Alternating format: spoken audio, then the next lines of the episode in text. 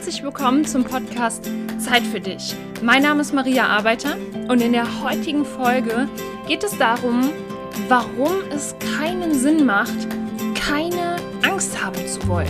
Ich wünsche dir viel, viel Spaß mit der heutigen Podcast-Folge.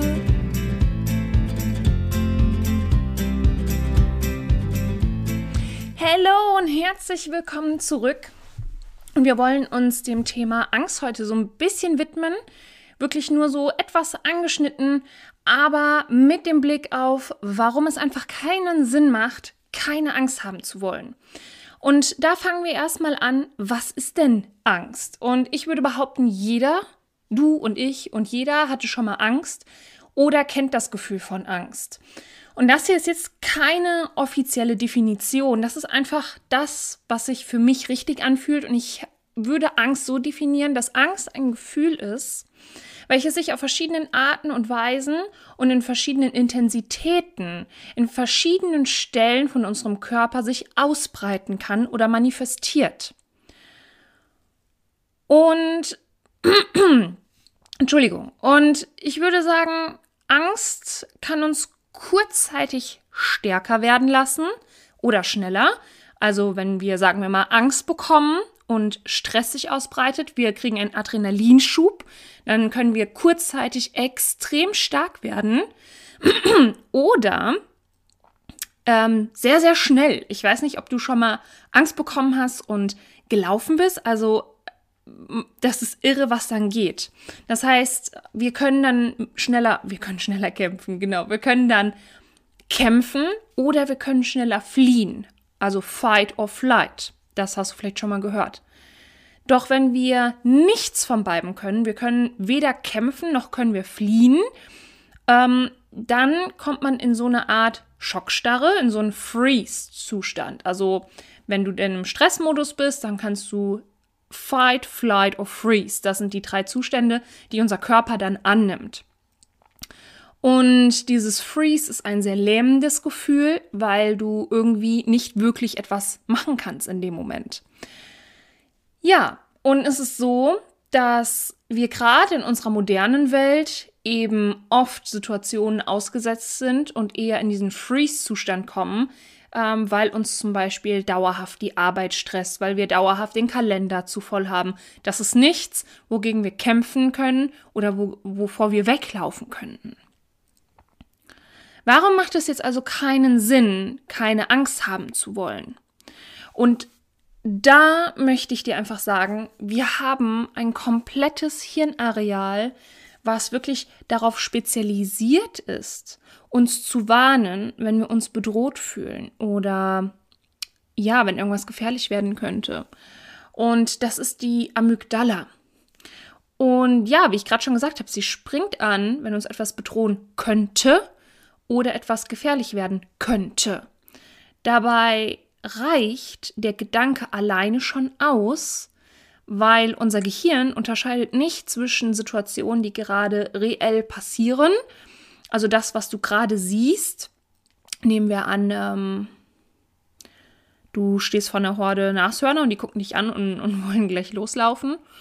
Oder ob die Situation einfach nur in deinen Gedanken passiert.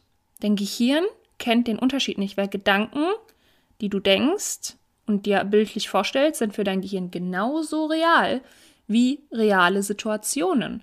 Und da möchte ich dir einfach ein Beispiel geben. Ähm, ich weiß nicht, ob du schon mal eine Trennung hinter dir hattest, aber wenn du dann an die Situation zurückgedacht hast, wurdest du ja auch übermannt, gegebenenfalls von Emotionen. Und das ist das nämlich. Also dein Gehirn denkt, du bist in dem Moment wieder in dieser Situation. Das ist, dein Gehirn denk, denkt nicht, ah, okay, es ist nur ein Gedanke, das ist hier gerade nicht echt. Dein Gehirn denkt, oh, oh, scheiße, scheiße, wir sind wieder in der Situation. Und dann geht im Grunde genommen dein ganzer Stress wieder von vorne los. Für dein Gehirn ist das real. Und deswegen ist auch mentales Training so wirkungsvoll, weil dein Gehirn nicht unterscheidet zwischen reellen Situationen und nicht. Und da möchte ich dir einfach mal von einer Studie erzählen, die durchgeführt wurde. Und zwar gab es zwei Gruppen. Die eine Gruppe, ähm, es ging darum, Klavier zu spielen und Klavierspielen zu üben. Und die eine Gruppe sollte reell an einem echten Klavierspielen üben. Und die andere Gruppe hat quasi an einem Klavier gezeigt bekommen, wo welche Tasten sind und sollten nur in ihren Gedanken Klavierspielen üben. Und ja, diese Studie ist einfach schon ein Klassiker. Also jeder, der sich so ein bisschen mit mentalem Training auseinandergesetzt hat, kennt, glaube ich, diese Studie.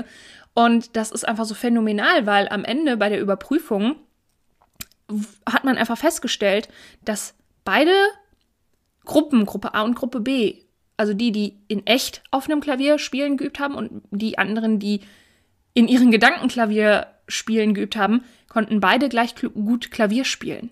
Und, und das finde ich total irre. Und im Grunde genommen wird das auch im Sport und überall sonst eingesetzt. Dieses mentale Training, es ist so, so wirkungsvoll. Somit heißt das auch, dass keine Angst vor etwas haben zu wollen deinem Gehirn mitteilt, dass du etwas nicht möchtest und dass es dir Unbehagen beschert und du somit noch mehr Angst davor bekommst. Ja, verstehst du? Du willst eine Situation, die du dir vorstellst, nicht haben, aber dein Gehirn denkt halt in Bildern und, und versteht eben nicht, dass das, was du gerade dir vorstellst, dass du das nicht haben willst. Und deswegen kriegst du trotzdem Angst. Deswegen hier meine Frage an dich. Warum also nicht mit der Angst anfreunden, Strategien entwickeln, um mit diesem Gefühl umgehen zu können und langfristig dienliche und zielführende Gedanken kultivieren, um zielführende Gefühle und Emotionen zu spüren? Weil es fängt halt immer alles mit einem Gedanken an. Also egal welches Gefühl du spürst, du hattest vorher immer erstmal einen Gedanken, der einen biochemischen Cocktail in dir ausgelöst hat und du daraufhin Gefühle gefühlt hast. Und wenn du bestimmte Gefühle über einen bestimmten Zeitraum fühlst, entwickeln sich daraus Emotionen, die sich in deinem Körper, ganzen Körper ausbreiten, an die du dich gewöhnst und so weiter und so weiter und so weiter. Also das geht halt in alle Richtungen, zielführend und nicht zielführend. Deswegen finde ich gut und schlecht keine, mh, mm, keine gute Kategorie, keine gute Einteilung, ähm, weil Emotionen und Gefühle grundsätzlich nicht gegen dich per se arbeiten ähm, sondern sie sind aus Gründen da. Und egal welche Emotion es ist, es lohnt sich immer hinzuschauen und vor allen Dingen dann bei den Gedanken zu gucken, was ist da los? Was, ja, was passiert da? Also die Angst will dir generell nichts Böses und sie ist evolutionär gesehen sogar extrem sinnvoll. Ähm, denn sie hat dafür gesorgt, dass wir überhaupt so lange überlebt haben. Denn es gab einfach auch mal Zeiten, als wir ein Höhlenmensch waren, da waren wir sehr, sehr viel mehr reellen Gefahren ausgesetzt. Also das ist, als würdest du jetzt durch den Dschungel gehen. Ähm, da bist du auch sehr viel mehr reellen ähm, Gefahren ausgesetzt. Sehr viele giftige Tiere etc. etc. Ähm, der Stress, dem wir jetzt ausgesetzt sind, das sind Stressoren wie zum Beispiel ähm, eine Arbeit, der wir nachgehen, die wir nicht wirklich möchten. Ähm, Beziehungsdramen, Beziehungsstress und so weiter und so weiter. Also das sind alles oft Dinge, gegen die wir eben nicht kämpfen können oder sollten ähm, und auch davon nicht weglaufen können. Das heißt, wir kommen in so eine, einen Dauerstresszustand, in so einen Freeze-Zustand. Und das ist auf Dauer extrem ungesund. Und dieser Dauerstress, der fängt subtil an und wird immer stärker, immer stärker. Und manchmal kriegen wir das gar nicht so richtig mit und befinden uns dann irgendwann in einem Dilemma und haben aber gar nicht realisiert, dass wir vorher hätten schon abwenden können, bevor wir in diesem Dilemma angekommen sind. Und ich denke, jeder von uns hat sich irgendwann mal in seinem Leben schon mal in einer Situation wiedergefunden, die man hätte vermeiden können, aber haben wir nicht, weil wir nicht achtsam genug waren. Aber das Schöne ist ja, das ist kein Fehler in dem Sinne, sondern das sind alles Dinge, aus denen du lernen kannst fürs nächste Mal. Und ja, so ein Dilemma kann zum Beispiel sein, dass du nachts nicht mehr richtig gut schlafen kannst, du bist ständig am Kränkeln, du hast ewig Streit mit deinem Partnerin, ähm, emotionale Entladungen und so weiter und so weiter. Das sind nur ganz, ganz wenige Beispiele. Und es ist wissenschaftlich erwiesen, dass zum Beispiel durch Meditation oder anderes mentales Training du dein Gehirn nachhaltig umstrukturieren kannst und du resilienter gegenüber stressigen Situationen wirst. Deswegen ist Meditation ein großer, großer Teil meines Kurses The True You und generell ein großer Part in meinen Coachings. Ich habe auch Hypnose gelernt, weil ich einfach so überzeugt bin von Meditation. Das hat auch rein gar nichts damit zu tun, den ganzen Tag auf der Couch zu sitzen und sie wegzumeditieren. Gar nicht, gar nicht, gar nicht. Sondern vielmehr eben diese Achtsamkeit zu üben und ja, andere Blickwinkel auch annehmen zu können, unter anderem. Kommen wir zum Thema Komfortzone. Das ist in meinen Augen, Komfortzone ist auch ein großes Thema verknüpft mit dem Thema Angst.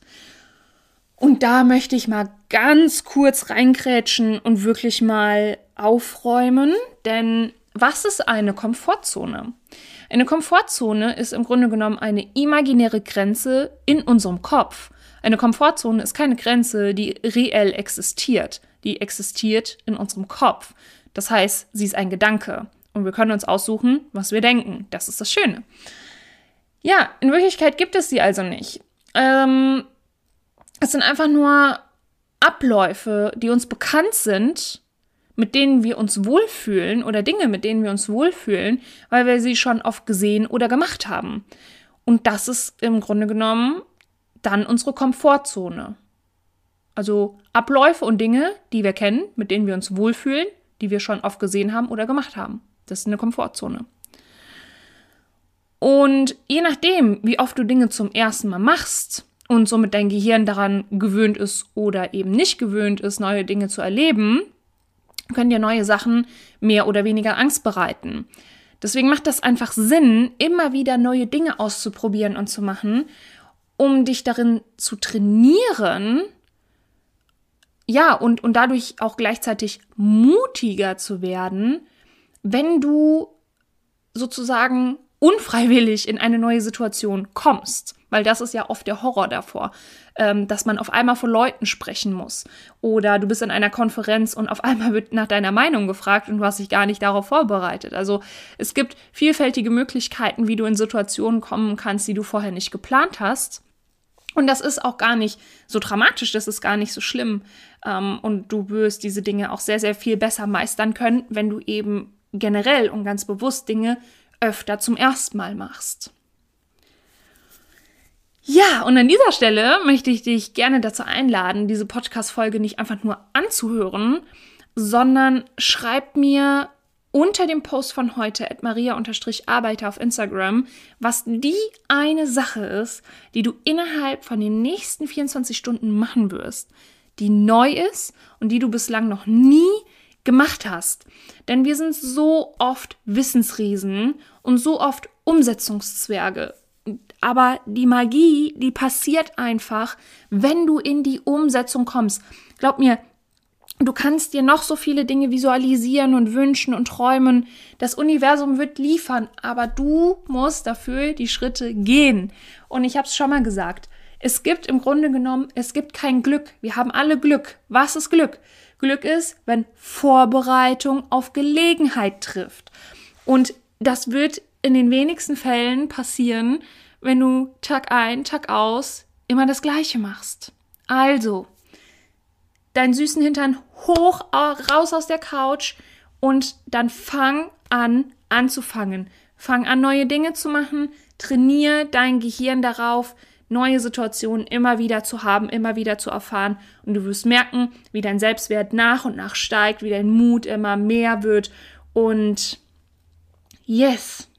Mit diesen Worten wünsche ich dir jetzt einen wundervollen, wundervollen, wunderschönen Morgen, Tag, Abend, Nacht, wann auch immer du diese Podcast-Folge hörst. Ich danke dir von ganzem Herzen, dass du heute wieder mit dabei warst und lass mir gerne fünf, ähm, eine 5-Sterne-Bewertung da wenn dir diese Folge gefallen hat. Und fühl dich von Herzen umarmt